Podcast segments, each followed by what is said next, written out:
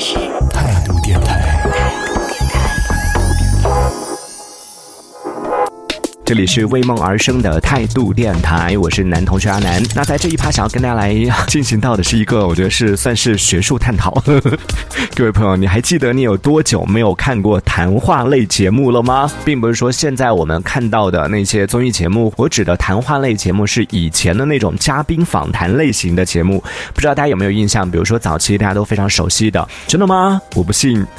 对，《鲁豫有约》这个可以说是 曾经非常非常喜欢。的一个访谈类节目，小时候非常喜欢的一个访谈类节目，还有像什么超级访问呐，非常近距离呀，还有据说非常好哭的艺术人生啊，这些都是当年可以说是响当当的雄霸一方的这种访谈类的节目。而现在在听节目的朋友，我相信应该有一些朋友也是曾经小时候也是看着这些访谈类的节目长大的吧。然后包括对，还有咱们这个台湾地区的当年也是爆火的《康熙来了》，其实它也算是访谈类节目，只是说它是有两个主。然后同时对的是不同的这个嘉宾，其实它也算是访谈类的节目，但好像就真的是在一夜之间，所有的这些大家熟悉的访谈节目，好像全部都从大家的视线当中消失了。其实如果你去细数的话，它是有一个阶段性的，在大概两千年往后吧，慢慢的一些节目慢慢慢慢的就从我们的视线当中消失了，取而代之的是各种各样的一些网综啊，各种各样的一些娱乐综艺啊、慢综艺啊、真人秀啊，甚至到现在的脱口秀啊这一类的，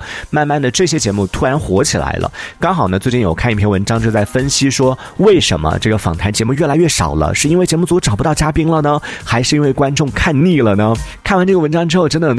突然间就有一点，虽然说这些访谈节目真的已经从我们的生活当中，从我自己啊，我自己观看的这个节目的列表当中，慢慢的已经消失了，但从来没有意识到说，哦，它已经消失的那么彻底，基本上绝大部分吧，曾经看过的那些访谈节目都已经不复存在了。于是呢，我在看到这个文章里面，就在分析说，当下的访谈节目为什么？越来越少，里边就提到了几个观点。首先，第一方面是，比如说现在观众的这个收看的习惯也是发生改变了。以前大家想一下，以前大家都是吃完饭之后，哎，一家子人可能守在电视机前，每天一个固定的时段，然后打开电视机，守着某一个就自己喜欢的这种节目看。但现在大家基本上是属于那种随时随地你想要看什么节目，手机上、iPad 上、电脑上，随时随地都可以看得到你想看的内容。所以这个是非常重要的一点啊，就是大家的一个观看习惯的改变。另外一方面呢，就是大家接收信息的一种形式、一种方式、途径，也是发生了非常巨大的改变。你想，以前我们接收到讯息，可能就真的是只有通过电视、通过报纸，能够通过这样的一些途径来了解这个世界发生了什么样的一些事情。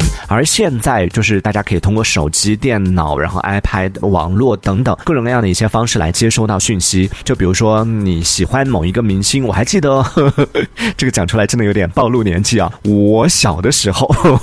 当时。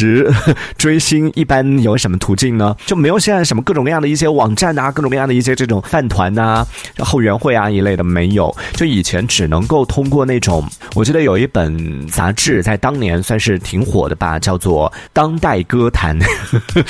不知道有没有人听过这个名字啊？然后那本书一上市之后，就要去看里边的一些娱乐圈也好，或者音乐圈也好，一些最新的一些动态，都只能够通过这样的一个途径。当然，那个时候如果你要了解、深度了解某一个明星的话，你可能唯一能够通过的途径就是我们刚刚讲到的这种访谈类的节目，真的吗？我不信。通过这句话，你不知道我走进了多少明星的内心世界，然后知道了多少明星小时候和鲁豫老师一样数学不好，然后曾经被打过。对，这是曾经走进明星的内心世界，或者说走进了解明星的私生活的一种方式，就看这样的一些访谈节目。而现在，就是除了各种各样的社交平台当中，你可以关注这个你喜欢的明星本人，他会在上面有随时有一些自己的一些生活状态啊，有自己的一些最新的行程啊，然后最新的剧照啊，各种各样的一些动态会在上面进行分享之外，还有各种各样的一些综艺节目，什么慢综艺啊、娱乐类的这种综艺啊、竞技类的综艺啊，就通过这些节目，你可以真的是三。百六十度无死角的，完全的曝光了这样的一些明星，他们生活当中的喜怒哀乐，他的一个生活是什么样的，你都可以一览无余。所以在这样的时候，其实已经可以说是没有太大的必要，需要一档访谈节目再去一个问题一个问题的去问说，哎，你喜欢做什么？你不开心的时候会干嘛？然后你有什么样的一些习惯啊？这些。所以你看，从这个角度上来说，访谈节目存在的意义好像确实是已经。经小了很多，对不对？所以我们也看到了当年的大火的这样的一些访谈节目，就纷纷的停播的停播，转型的转型。就比如说当年大火的鲁豫小姐姐《鲁豫有约》，虽然说她后来的那个节目也叫《鲁豫有约之大咖一日行》，但是其实名字上虽然还是带有《鲁豫有约》的这样的一个标签，但它其实已经和我们早年间看的《鲁豫有约》其实已经有非常巨大的一个变化了，甚至看起来已经是你都不能说它是一档访谈节目了，更多的我觉得算是一种纪实类的真人秀了。就通过去记录这个大咖所谓的一日行嘛，就记录这些大咖们他们的生活的状态，然后跟他们一起去感受体验他们的生活，已经不再是坐在演播室当中、演播厅当中一对一的来进行这种深度的谈话，而是需要有更多的画面的呈现，更多的一些生活全方位的展现，就和当年的所谓的访谈类节目已经不太一样了。再有像当年比较火的凤凰卫卫视的《锵锵三人行》，这个也是无数朋友算是青春期当中的引导很多朋友进行独立思考的这样的一档节目。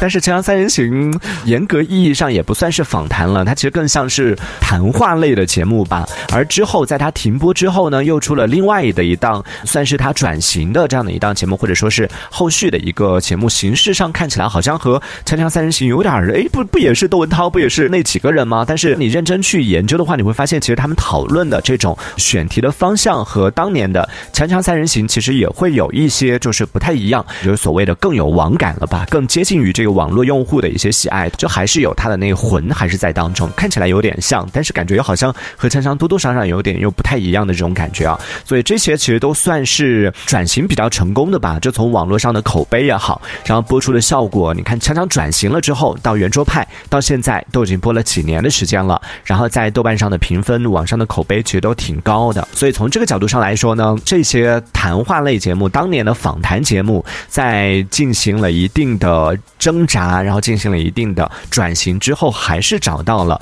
适合自己生存的一个方式。但是从另外一个角度来说，现在的人，你说他为什么大家不愿意看访谈类的节目了？你不要说看访谈节目了，大家现在坐下来谈话都已经是一件很难的事情了。一群人坐在一起，大多数时间都不是谈话，而是各自玩手机。觉得其实大家不喜欢看访谈类节目，可能还有一个原因是太浮躁了。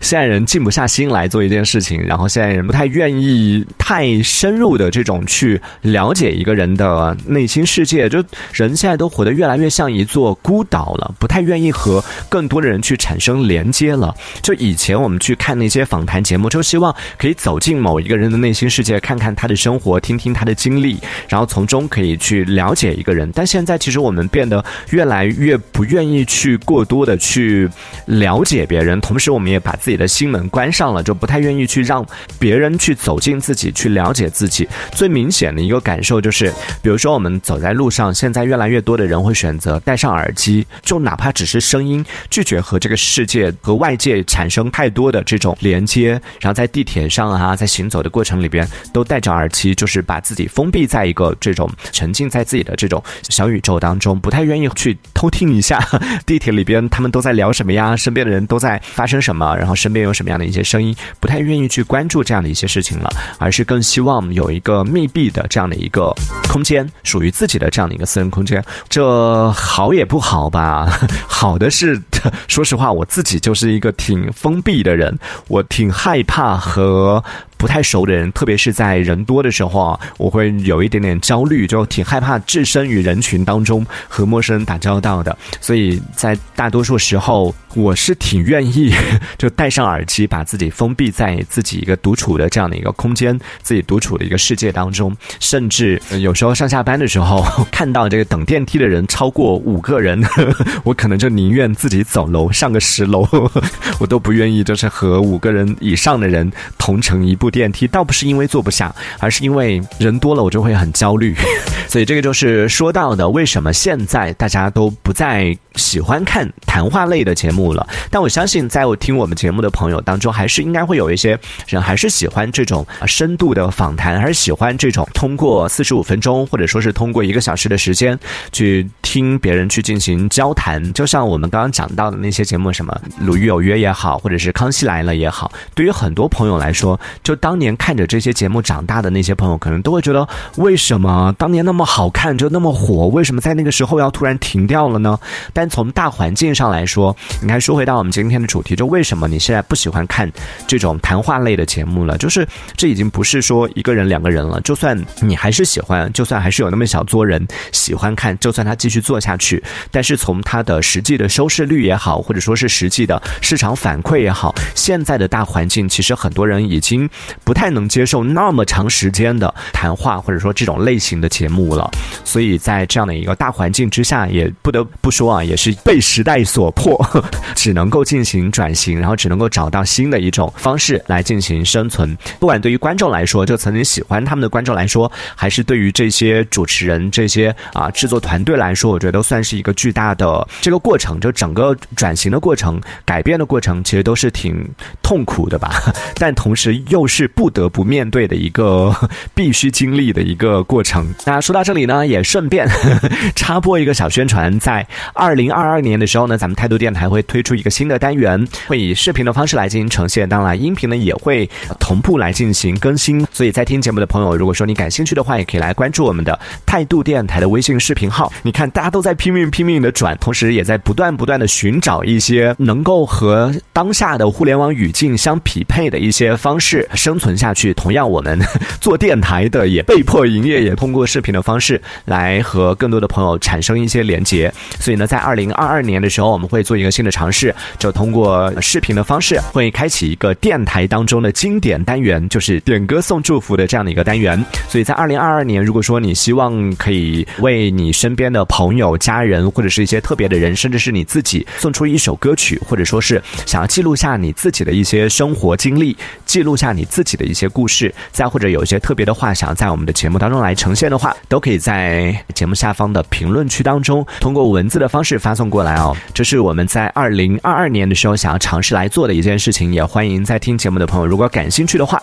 也可以来积极的参与一下我们的这个新的活动。这一小节我们暂时先聊到这里，喜欢我们节目的朋友别忘了订阅关注。这里是为梦而生的态度电台，我是男同学阿南，我们下次接着聊。哦，态度电台。